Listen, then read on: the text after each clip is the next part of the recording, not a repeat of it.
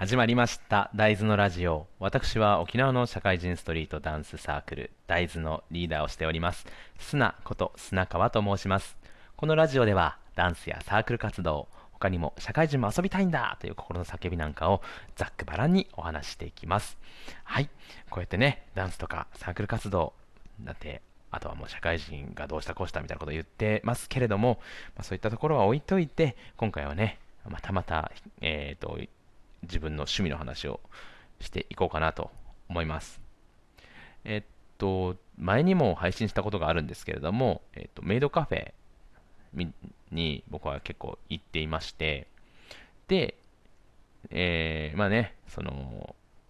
とても可愛い子たちが、さらにメイドかメイドの格好をしていて、可愛いは正義であるにもかかわらず、その可愛いをさらに上積みしていることによって、もう正義の塊みたいな状態になっているみたいな風な配信をしたことがあるんですよ。はい。で、えっ、ー、と、まあ、それ自体の考えはそんなに変わっていないどころか、まあ、やっぱりこうね、通っていくことによって、ある程度、えー、覚えてもらえたりとかして、少しね、仲良くしてくれるメイドちゃんたちもちょこちょこいますので、えっ、ー、と、だいぶより一層のね、何もなくても可愛いのに、その子がね、なんかニコッと、しかも自分のことを知って話しかけてくれるもんだから余計に舞い上がるわけですよね。という感じで、だいぶ楽しい空間として、え活用させてもらってるわけなんですけれども、えー、そこに行っていてですね、やっぱりこう、そういったメイドカフェとか、うんと、コスプレバーとか、そんなところにね、集まってくるというのは、まあオタクなんですよ。あの、常連さんとかはみんな。みんなっていうのもどうかと思うんですけど。えっ、ー、と、結構アニメだったりとか、ゲームだったりとか、アイドル、声優、他に何でしょうね。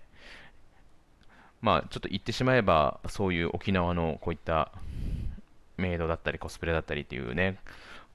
えー、そういったお店を巡ったりする、いわゆるそれオタクかなというふうに思ったりもすることはあります。で、えーとまあ、それはそれとして、えーと、今はね、昔と比べてこのオタクという言葉に対してあんまりこうネガティブな印象はなく、むしろマニアック、マニアであるということがね、むしろなんかステータスみたいな風にも感じたりするんですよね。僕もアニメとか割と好き、漫画とか好きなので、えっ、ー、と、オタクだよねみたいなこと言われることはあるんですけれども、正直、その、オタクの方々と肩を並べるほどそんなに見聞は広くないのでなんかおこがましいというか申し訳ない気持ちになることはよくあるんですよ。ただ一般人より一般人という方もあれですけど一般の見てない人たちよりはアニメとか、えー、漫画が好きでよく見ているで広く見ているというだけであってなんかすごい詳しいわけでもなければえー、っとなんだろうなそういうなんていうかあの何かこう突き詰めて精通していってるわけでもないんですよね。ただ、オタクと呼ばれてる人たちは、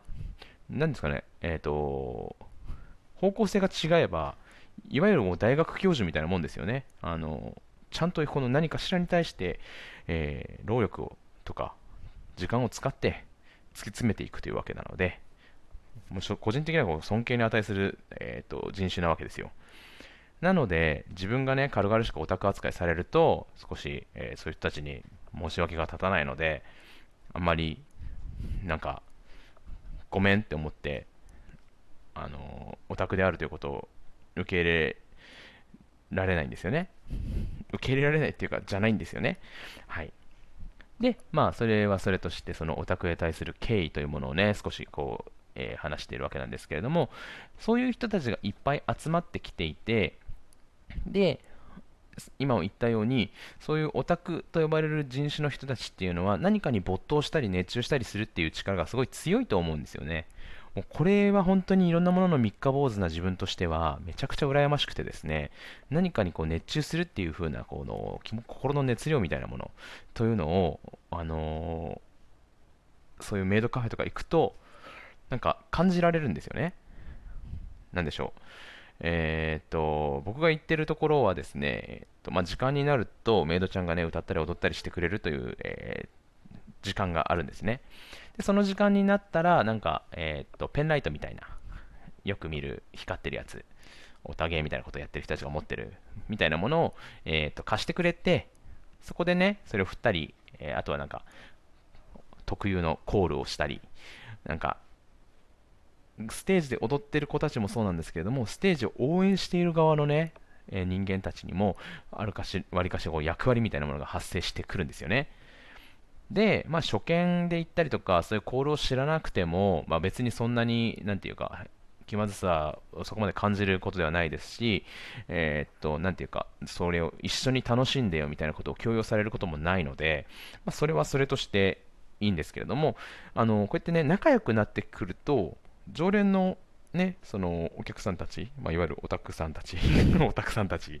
に、ねえーと、教えてもらったりとかすることもあって、で、一人じゃできなかったとしてもね、そういう人たちが一緒にやってくれることで、なんか、えー、恥ずかしくもなくできますし、まあ、周りも同じような人たちが集まってるってことは、そこまでね、そこに対して、そこに羞恥心を持っている意味っていうのがそこまでなくなってくるんですよ。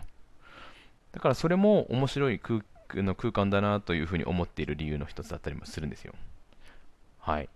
で、えーと、メイドカフェに通っているよっていうところに話を戻すと、やっぱりこの可愛い子たちがいて、可愛い子たちが可愛い格好をしていて、面白い、えーとまあ、趣味の話ねだあの、アニメとか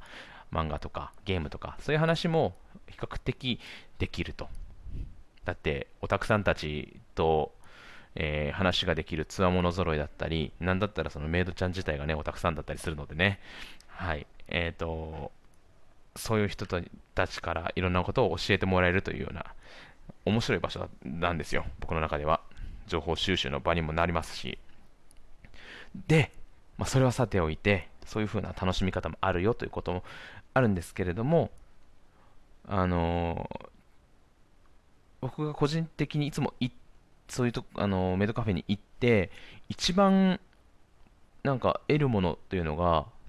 えー、さっきも言ったんですけれども、やっぱりこの何かに熱中するっていう人間がいる、この心の熱量を感じる瞬間っていうのが、めちゃくちゃ面白くて、あんまりこう自分がこう何かに熱く没頭することがないので、なんかそういう人たちを見てると、本当になんか羨ましいなと思うから、やっぱそういう人たちがいるということに触れるのはね、定期的にとってもいいことなのかなと勝手に解釈しています。で、それがなんで発生している、発生っていう言い方もちょっとあれですけど、それがなんで起こってるかっていうのかを考えたときに、なんかとっても、あ、これいいなと思ったのが、あの、推しっていう文化があるわけですよ。あの、推薦の推ですね。あの、推す。推薦するのの、誰推しかみたいな。私まる、あ、俺、まるちゃん推しだからさ、とか、そういう話になるわけですよね。で、しまいには、えーとまあ、そのお店自体が全部好きだったら箱押しっつって、そのお店全部もう押してますみたいな。この押すっていう言葉があるおかげで、めちゃくちゃいろんな広がりが生まれてんだろうなと思ってて、それがすごいこう、えー、自分の中ではなんか、納得してるというか。えっ、ー、とね、言葉にしすぎると、誰々ちゃんが可愛くて好きみたいなのとか、ちょっとね、茶しくなってくるところを、推しっていうたかだか2文字に、なんか思いがめっちゃ伝わってるんですよ。あの、伝わってるか、詰まってるわけですよ。この1個の言葉自体に。なんでしょうね。これは僕はあの、僕に推しというものが存在しないので 存在しないのでっていうのもあれですけど、あ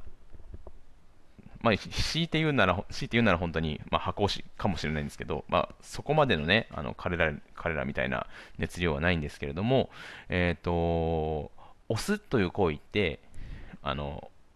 動詞で自分が推薦する、この子いいよってなってるっていう状態なので、なんかいわゆる能動的な意味合いなんですけれども、えー、例えば何々ちゃん推しっていう風に、この、なんていうんですかね、単語として推しっていうことあの名前として使っていることによって、えーと、自分はめちゃくちゃ応援していてその子が、えー、喜べばいいなという意味が含まれている。プラス推しっていうことをすることによってなんか自分がその子がいるということで、えー、嬉しく楽しくなって自分への活力にもなっているっていう本来だったら押すという能動的な動詞なのになぜか能動的なはずなのに自分も受け取っているこの自動的な意味合いも含まれてきていると。なのでこの何て言うんですかねこの人が押すことによって自分も幸せだし相手も嬉しいし何だったら誰々推しなんだよねっていうことでなんかこう一つのえーと、イメージがしっかりつくから同じ子を推していることの仲間意識とかが生まれたりとかなんかそういう空間の広がりが生まれてる気がするんですよ。なんかいちいちこんなぐだぐだ言わなくても本当にこう熱量の話なのでね推しいって一言言ってこのね思いがぐっとこの言葉一つに詰まってるっていうのがめちゃくちゃ面白いなと思っていつも通っている節はあります。だから、えっ、ー、と、まあ、まるまるちゃん推しでどうのこうのみたいなことをみんながやっているっていうのを、僕はね、本当にいいなって思いながら見ていて、で、推している方も、押されている方も、やっぱりね、それなりにこう、なんていうか、えっ、ー、と、気持ちが強いのでね、えっ、ー、と、押しているお客さんに対して押されているメイドちゃんもしっかりとね、なんか喜びというか、そういう気持ちの部分をちゃんと定期的に返してあげているので、なんかめちゃくちゃいい関係性だなっていうのも思っていると、なんだろうな、え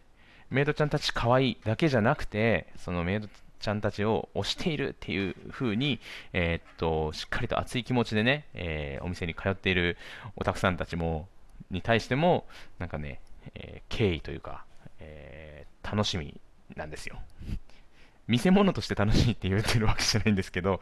そういう何かに熱中している人が近くにいるっていう空間は、あまりね、え、味わえる機会は少ないので、そういうふうに楽しんでいるという節もあるわけでございます。というのが、メイドカフェの楽しみ方ですね。はい、ということで、ここら辺